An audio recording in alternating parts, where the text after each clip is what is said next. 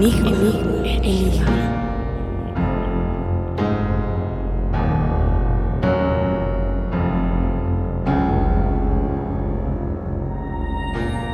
Y estamos de vuelta una semana más. Enigma. Enigma Sem en Facebook e Instagram. Así que andamos muy contentos el día de hoy. Como no. Y pues recuerden que pueden escucharnos en Spotify. Busquen ahí fuera del aire, coma, frecuencia Sem. Pues ahí dice Enigma. Y ahí estaremos. Ahora pasamos a introducir a este panel de expertos. Para empezar, Mario. Mario, ¿cómo estás? Hola, hola, muy bien, gracias. ¿Y tú qué tal, Fausto? Ahora yo tengo el honor de preguntarte a ti cómo estás. Pues bien, bien, ahí, ahí andamos relajado, como el mango, relajado, relajado, relajado. También tenemos a Fer. Fer, ¿cómo estás? Bien, bien, regresando a- a- al pasado después de escuchar esa sutil referencia. Pues los guapayazos son cosas del futuro, pero bueno. También tenemos a Yair. Hola, ¿cómo están? Y más importante, ¿cómo están sus perritos? Espero que todo bien. No tengo perros, pero sobre este iba a decir un chiste muy malo. Perro, Ya saben cuál. este, Joe, ¿cómo estás el día de hoy? Pues igual creo que bien dentro de lo que cabe todo cool. Regresando al pasado con tus buenos comentarios. Pues, creo que sí, el mango, relajado, relajado, relajado. Y por último, Pam. Hola, ¿cómo están todos? Muy feliz y contenta de estar aquí y reírnos una vez más de cosas de las que no deberíamos estar riéndonos. Tú te reirás de cosas que no te deberías de estar riendo. Yo soy alguien serio. Pero bueno, ¿qué les parece si hablamos de el manuscrito Voynich? Y para más información, el señor. Bueno, pues este es un tema muy interesante. Yo vi que lo pronunciaban Voynich, Voynich, entonces yo diré Voynich porque como mi nombre igual, a veces lo pronuncian bien, a veces mal. Entonces ojalá Voynich se aguante. Bueno, pues cuando hace más de 4700 años se inventó el lenguaje escrito, los seres humanos fueron capaces de transmitir mensajes complejos mediante letras y signos. Ustedes saben que teníamos todo esto de, de la humanidad que empezó a inventar el lenguaje, pero también introdujeron códigos secretos y claves para encriptar textos de contenido religioso, político, diplomático o militar, cuyo desciframiento solo conocían los iniciados. Todas las investigaciones han practicado estas técnicas desde los sumerios a los griegos, los romanos, los mongoles, el imperio español y por supuesto todos los países en el último siglo, especialmente en tiempos de guerra. Creo que todos conocemos un lenguaje secreto, todos tenemos como una palabra con uno de nuestros amigos o eh, que sabemos qué significa inmediatamente en cuanto escribimos esto. ¿Ustedes tienen algo con sus amigos? No, ya no tengo creatividad. Marremanga la repuja. secreto.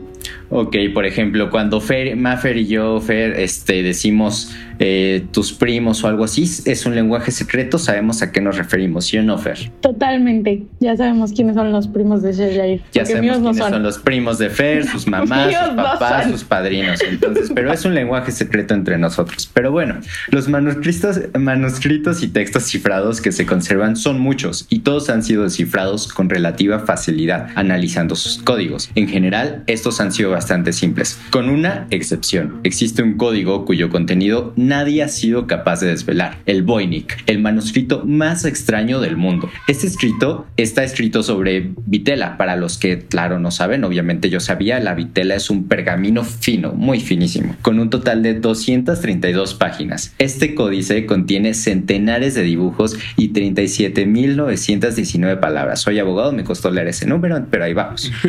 con 25 letras o caracteres distintos, pero carece de autor, título, fecha y Los análisis mediante carbono 14 han permitido adaptar la elaboración del pergamino entre los años 1404 y 1434. Además, la letra es del tipo cursiva humanística en caracteres latinos, usada en Europa Occidental entre mediados del siglo XV y comienzos del siglo XVI. Este manuscrito se divide en varias secciones, según el tipo de ilustraciones que aparecen en cada página. La más extensa es la primera, un herbario, en el que se reproducen diversos tipos de plantas. Las plantas dibujadas son tan enigmáticas como el texto que las acompaña, pues no se han podido identificar con ninguna especie real, tan enigmáticas como este programa. Además, Desde que, perdón, desde que dijiste que está escrito en letra cursiva humanística con caracteres latinos, dije, esta cosa no va a ser posible leer, al menos para mí. ya Ya sé, yo tampoco. sea cualquier idioma, no lo reconozco. Concuerdo contigo, yo no sé leer cursiva, este, le pido a mi abuelita y ni siquiera puedo leer las notas que me deja mi abuelita, entonces es un problema. Pura letra de molde. Coincido totalmente. Pero bueno, la primera noticia de la existencia del Voynich data de 1580, cuando el emperador Rodolfo II de Habsburgo, muy interesado en las ciencias ocultas, la magia y las rarezas de todo tipo, inserte música rara, lo adquirió por la elevada suma de 600 ducados. No sé qué era un ducado, pero 600 ducados suena mucho. A los ingleses John Dee, un mago que decía comunicarse con los ángeles mediante unas piedras, y Edward Keeley, un embaucador. Yo necesito esas piedras para que me ayuden en mi examen, por favor. Y que creo que sabemos esas piedras cómo se, cómo las esas las consumía definitivamente. No le hablaba a piedras y esas se las- ya sabemos qué pasa con esa. Fausto, ¿tienes experiencia en eso? Cuéntanos. No puedo verme piedroso, pero no lo soy. Las únicas piedras que veo son las de los manantiales. La pregunta fue muy directa. Por agua purificada. El agua purificada y aguas termales. Y tecitos también. Ya los que hayan escuchado programas anteriores sabrán qué son los tecitos de, de Mario, ¿verdad? Infusiones. Las infusiones. La nueva marca, los tecitos de Mario. Está bueno. todo tipo. Infusiones extrañas. Muy extrañas, pero bueno.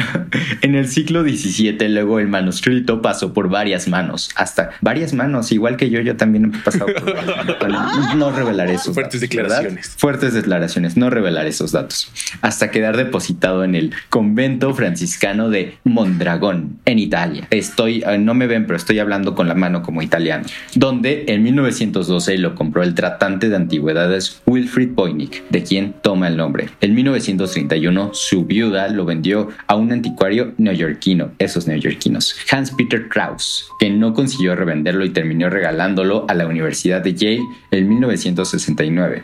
Wilfrid Voynich estaba convencido de que el códice Voynich encerraba conocimientos alquímicos que revolucionarían la ciencia moderna cuando éste pudiera descifrarse. Creo que es muy interesante. Yo quisiera convertir, creo que sí se puede lo del carbón en diamantes y todo eso y creo que eso es lo que hacían finalmente los alquimistas. O sea, chin, saber que chance y esto revolucionará la ciencia moderna y uno que no puede leer letra cursiva. ¿Qué tal si tenía, qué tal si tenía la cura del COVID, sabes? Y no Ahí está el secreto para la vida eterna, chicos. La piedra filosofal, por el amor de Dios. Otra vez regresamos a la piedra. Fer está muy interesado en la piedra. Creo que la pregunta no era para Fausto y era para Fer, entonces. No, chicos. Ustedes ya saben que yo, 100% limpia. Yo a esas cosas no le. Bueno, pero entonces para intentar descifrar este código se han aplicado técnicas tradicionales, como sustituir una letra por otra o asignarles un valor numérico, pero sin resultado coherente.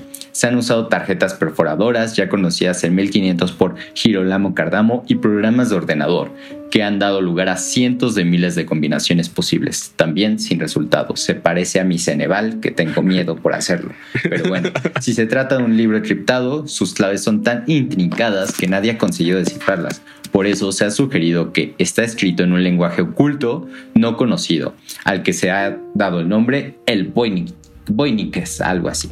Y según se desprende de las ilustraciones, el texto contendría relatos esotéricos sobre ritos ocultos y los dibujos de plantas, astros y mujeres serían símbolos alquímicos. Wow, creo que está bastante fuerte lo que contendría lo que contendría todo esto, ¿no? Ahora imagínense si después de- lo, lo descifran y dice tonto el que lo lea, por no decir Sí, entendimos, entendí la referencia. y bueno. se atribuyó su autoría al monje inglés Roger Bacon como tocino, pero Bacon vivió en el siglo XIII y el Voynich se ha datado en el XV. Se ha especulado que lo escribieron los cátaros, que es una adaptación de un texto ucraniano con letras latinas, que es obra de Leonardo da Vinci. Pues parece escrito por un zurdo, Leonardo lo era, y contiene elementos propios del renacimiento italiano. Uh, Fer también es italiano, co- coincidencia, no lo creo. Tal Eh, vez yo lo puedo perdón, descifrar eres y. Mario también. Ajá, Mario lo puede descifrar y yo también. Nos lo podemos descifrar juntos. Exacto, pero se puede, se puede. Los zurdos estamos unidos aquí, por favor. Los zurdos argumentos, ustedes dos podrían haber escrito eso. Hace cuántos siglos, pero sí. La- los misterios de ¿Qué la piedra. si Reencarnamos. piedra filosofal. puede ser. Por eso nos mantenemos jóvenes y bellos. ¿Qué tal si ella-. Pam, ¿qué tal si ellos son los viejitos sin otra persona que no mencionaré su nombre porque se Ustedes nos- los viejitos. nosotros estamos jóvenes y bellos. Perdóname, pero no. El viejito serás tú, Jair. No, no, no, todavía no, me queda mucho cabello por delante. No, no. Sí, punto.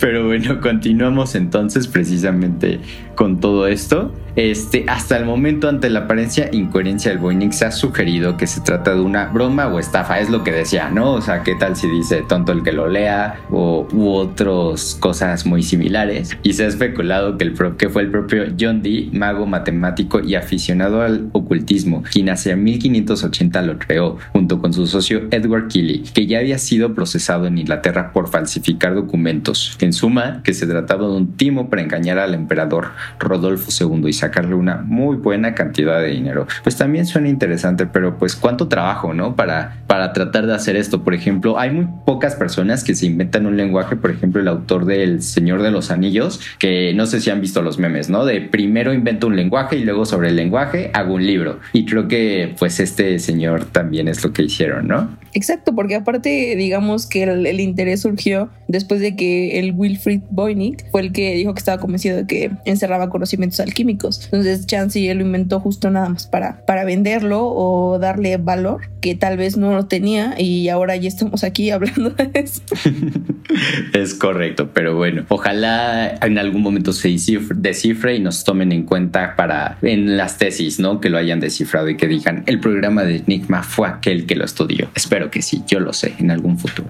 Ante la imposibilidad de traducir su contenido, Gordon Rook, profesor de psicología de la Universidad de Reading, insistió, wow, no sabía que había una universidad de Reading, wow, qué curioso. Insistió en 2000 en la teoría del fraude, pero la tesis presenta un problema. El manuscrito ya existía un siglo antes de que Edward Kelly lo hubiera podido falsificar. Y si se trataba de una broma, el autor se tomó muchas molestias, es lo que platicábamos. Incluso se ha llegado a pensar que es un manuscrito alienígena que muestra plantas de otros planetas. Y eso explicaría el lenguaje. Pero bueno, si se pudo haber tomado, si Pam se toma muchas molestias para hacer otras cosas, que Edward Kelly no lo haga, ¿no? Exacto, y aparte me, me parece un poco triste para la humanidad que siempre que no encontremos una, resp- una respuesta le echemos la culpa a los extraterrestres o digamos, exacto, que hayan sido chance y existen seres humanos superdotados que, que pueden hacer esto y no solo tienen que ser aliens. ¿Cómo se llaman esta especie que se supone que vive debajo de la tierra? Este. Reptilianos. tiene. Los reptilianos. ¿Qué tal si fueron los reptilianos? Exactamente. No lo sé. Hay muchas. Hay muchas cosas curiosas sobre este texto. Y que en esos años también había mucho tiempo libre. O sea, ahorita nosotros tal vez nos sentimos muy saturados, pero en ese entonces, en el siglo XIV, ¿qué tanto podrías estar haciendo? O sea, tiempo para hacerte un lenguaje sobraba. Tenían que Bueno, lavar tú. vacas. Exacto. Tendrían que hacer su crema, su creso, su lo que sea que sigue. Ajá. Allá llegaban pestes cada cinco años. Entonces imagínate. Ajá, imagínatelo. Yo digo que es la receta de un buen caldito de pollo. No sé por qué. Algo me suena ahí que es una receta para un buen caldito de pollo. El mejor caldo de pollo de la historia. Exacto, y por eso está encriptado. esa información. Claro, imagínense que llegaron y, o sea, casualmente llegaron a América, es mi teoría, llegaron a América, vieron la receta del pozole y se la llevaron otra vez de nuevo para Europa y dijeron, este es el pozole y por eso pues no conocían nada, ¿no? Buen punto. No lo Yo lo sé. Una vez la- más la piedra hizo de la suya, se inventó todo un lenguaje mientras le hablaba. para descifrar la teoría del caldito de pollo y el pozole. Pero bueno, el desconocido lenguaje utilizado, bautizado con el nombre del boquinés, tampoco parece inventado. Se sigue de la ley del CIF, formulada en 1940, según la cual en todas las lenguas humanas naturales, si escoges la palabra más usada en un texto largo, se repite el doble de veces que la segunda más frecuente, el triple de veces que la tercera, etcétera, etcétera, etcétera. Esta ley no se cumple en los lenguajes artificiales como el élfico de Tolkien, del que justo estábamos hablando, o el Klingon de Star Trek, pero sí en el boiquinés. Y su autor no podía conocer la fórmula 500 años antes de que se encontrara, wow, pero tal vez sí podía conocerlo, digo, hay personas superdotadas, entonces a lo mejor por los años estamos este, disminuyendo la capacidad ¿no? intelectual de alguien. Se puso a analizar muy a profundidad el texto y que ya nunca quiso hacer esta fórmula por temor a que le, eh, lo acusaran de brujería o algo similar. Claro, claro, claro. Ah, Exactamente, siempre estamos, estamos hablando de que era un él, pero hiciera una ella, porque generalmente a los él no los tachaban de brujos, pero a las ellas sí, entonces, wow, me gusta esa teoría. Y además toda la escritura, sí, eh, no digamos que esta persona que lo escribió no tiene género. Además, toda la escritura de esto es fluida, como ocurre con una lengua natural cuando se, se escribe. Bueno, a veces los mensajes de Fer no son tan fluidos, ¿verdad? Pero pues, pues parece que sí, esperemos que sí. Cuando la piedra le habla es cuando dejan de ser fluidos. Perdón, ¿desde, qué, ¿desde cuándo esto se convirtió para ir en mi contra? Generalmente vamos en contra de Guadalupam. Guadalupam está presente en el capítulo de hoy. Y déjenme decirle que Shell Jair envía mensajes a las 3 de la mañana. Yo estoy muy dormida y por eso no están tan fluidos como deberían. Ya está hablando en otro idioma, ¿no? Y el... casi, casi. Miren, cuando, cuando digo, no es que me junte con Fer, ¿no? Pero cuando junto con Fer y llega a ver sustancias extrañas, puedo hablar francés, inglés y hasta un poquito de portugués. Fer sabe que me sé el artículo 20 constitucional en francés, entonces. Todo abogado borracho se sabe el artículo 20 constitucional en francés. Ya lo hemos visto. Je m'appelle María Fernanda. Punto. Uy, pero bueno.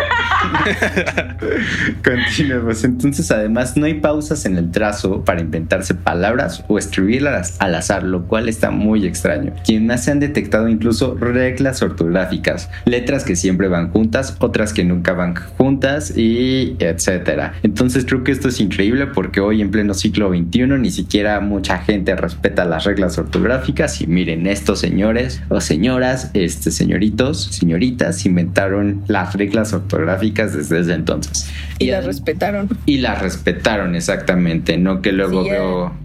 Si iban a inventar un lenguaje, pudieron decir, ay, pues a quién le importa, nadie va a entender si estoy escribiendo bien o mal. Y aún así lo respetaron. Muchas gracias. Claro, muchas gracias a todos los que... Pero aún así nadie lo puede descifrar, ¿no? Pero ese es otro asunto. Pero de que hay reglas ortográficas, las ex- existen ahí. Es correcto. Y bueno, un académico de la Universidad de Bristol ha tenido presuntamente éxito al intentar descifrar los códigos. El académico británico Gerard Star ha afirmado que se trata en realidad de un libro de referencia terapéutica. Ay, yo necesito eso, por favor, una terapia. Compuesto por monjas en una lengua perdida. El latín vulgar, así como fer, un término genérico empleado para referirse al conjunto de dialectos, vernáculos, eso no suena muy bonito, del latín vivo. La variante... quiero, quiero decir, Me acaba de llamar vulgar. vulgar viene de vulgo, que significa pueblo. Entonces realmente es como el latín del pueblo. No. Claro, Eso, eso no quita la ofensa. Me acaba de llamar vulgar. No, es que todos son, es que lo que no entendiste es que todos somos vulgares. Bueno, al menos yo soy del pueblo y para el pueblo. Entonces. El español que hablamos ahorita es, es vulgar porque No trates de confundirme, Jair. Yo sé dónde vives. Voy a ir a tu casa. Voy a ¿Dijiste mandar a alguien. ya, Sir ya se Mira, mira, al menos no te dije vernáculo, que no sé qué significa eso, pero, pero no dije esa palabra referida a ti. Vas a ver, vas a ver.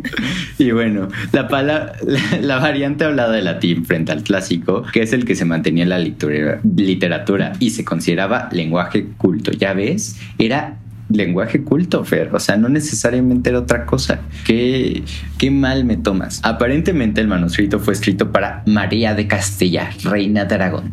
Se asegura que se escribió en la isla de Isquia en el siglo XV, aunque vecina de Nápoles, ay, me imagino así como vecinos, ¿no? Platicando, willy willy. No era tan visitada como esta, y el idioma que se hablaba en la zona era una mezcla de latín, lenguas romances y prerromance. Ya ves, o sea, hasta romántico tiene todo esto. Pero bueno, por ello mismo, aunque el alfabeto es paralelo al latín, tenía muchas letras y símbolos diferentes. Al parecer, en el texto se habla de remedios medicinales, astrología, crianza, terapias de baño, una erupción volcánica que data de 1444, por la que aprueba el carbono, por- eh, fue acertada, o la soledad de las mujeres en un lugar donde las únicas presencias masculinas eran las del abad y los niños. ¿Alguien tiene algo que opinar sobre Pudo, o sea, exacto. pudo- este puede ser un, un compilado de toda la información que hasta ahora, o sea, en ese momento las mujeres no podían tener por la misma razón que, o sea, no, no creían que eran dignas de algún tipo de educación o que podían tener algún, eh, digamos, o sea, hacer, o sea, aprender, eh, tener nuevos conocimientos, bla, bla, bla. Entonces, ahí podría, creo que podría ir por ahí esta, esta teoría, o al menos con la que yo me quedaría más de, de que estas fueran realmente eh, la fuente de- del conocimiento y estaría sumamente interesante que, que sepamos lo que sabían en ese entonces y por alguna razón desearon esconder con un lenguaje nuevo. Bueno, sí, nuevo. Claro, ¿no? Además, bueno, a mí me gustaría que se añadiera una sección de cómo tratar con el SAT como universitario. Imagínate si tuvieras el secreto revelado, wow, 10 de 10. Viene ese manuscrito. Completamente, sí, sí se los compro, la verdad. Y bueno, Shesair afirma que el documento incluye imágenes de la reina María y su corte conduciendo negociaciones comerciales mientras se baña, así como nuestros queridos diputados que mientras se bañan dejan la cámara prendida, justo así. Este... No ha cambiado nada. ellos, ¿eh?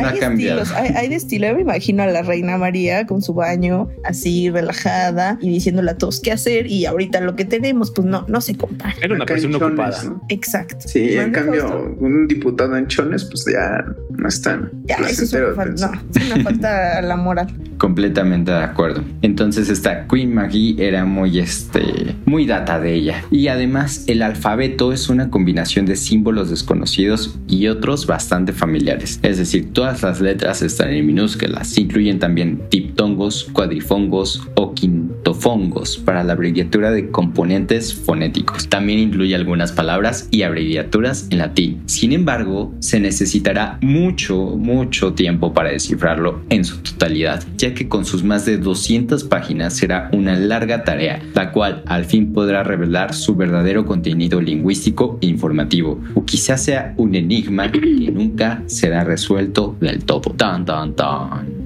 Ahorita que mencionabas también un poco lo de la reina María, pues esto de alguna forma llegó a funcionar como su revista para adultos, para cualquiera que lo haya comprado. Si tenía todas estas ilustraciones, mira, era una persona solitaria quien lo compró. Dije, "Mira, aquí ya tengo la revista, era una reina, literalmente, y A lo mejor era un TV Notas, ¿no? De hace 500 años. Entonces, chismógrafo Los ahí. mejores chismes. Un chismógrafo, exacto. ¿Qué tal si una secundaria de, de esos años inventó el chismógrafo con otro lenguaje y dijo, wow, de aquí soy? Nunca lo sabremos. E- Es triste. Bueno, tal vez sí, pero es que imagínate el tiempo que tendrían que dedicar para estas 200 páginas y que realmente no tenemos ni siquiera ningún indici- indicio para descifrar el código, o al menos lo que ya el conocimiento previo que hasta ahorita ya tienen algunos que lo hayan tenido en sus manos. Justo porque empieza a hablar desde rituales, o sea, hay varias teorías, ¿no? Una de que habla de rituales, este, de rituales, Herbolaria. astrología, herbolaria, este, muchas cosas diferentes. Entonces no sabemos ni siquiera de qué trata y hasta de la reina María encuerada. Entonces, eh, entonces pues creo que hay muchas teorías y no sabemos qué onda y qué va a pasar con esto. Necesitamos, necesitamos a alguien que hable latín vulgar para que podamos al fin saber, a ver si es cierto que es esa lengua en la que está escrito. A mí no me miren, seré vulgar, pero no sé latín. Por dos. Yo solo quiero terminar este programa porque ya casi se acaba diciendo que ojalá que cuando se, se, se dé a conocer la información de este manuscrito estaría muy cool que tirar algunas de las teorías que imagínense hasta ahorita tenemos y que ya damos por sentado. Entonces, tal vez podamos cuestionar todo lo que hasta ahorita hemos construido como humanidad. Estaría sumamente interesante poner en tela de juicio lo que hasta ahorita sabemos de- del universo. Pan sigue con su nuevo orden mundial, ¿no? sigue con la agenda, sigue con la agenda. ¿Qué vas a decir, amigo Mario? Claro que también si ustedes consideran que pueden ir a revelar lo que dice este manuscrito, también ya lo pueden encontrar, así como muchos otros libros en internet en PDF. Este manuscrito Boeing lo pueden ir a descargar y darle una checada si quieren ir a más profundidad de lo que trata este, o al menos a ver los dibujitos también ahí están disponibles. Eso sí le vamos a entender. Y bueno, al igual que pueden encontrar este manuscrito Voynich, también pueden encontrarnos a nosotros en Enigma, en Instagram eh, y Facebook como arroba enigmasem. Entonces, este, chicos, estamos llegando al final de este programa. ¿Tienen algún último comentario respecto a este programa, este eh, Enigma? Ya dije mi comentario serio. Ahí está la receta del pozole. Perfecto, chicos, pues nos despedimos, nos vemos la siguiente semana. Recuerden, eh, recuerden eh, cuidarse, no salir de casa o si salen, mantener todas las precauciones. Cuídense mucho, los queremos, tengan muchos enigmas y cualquier cosa, cualquier misterio que lleguen a tener, por favor, se los agradecemos, nos hagan llegar. Nos vemos hasta la próxima.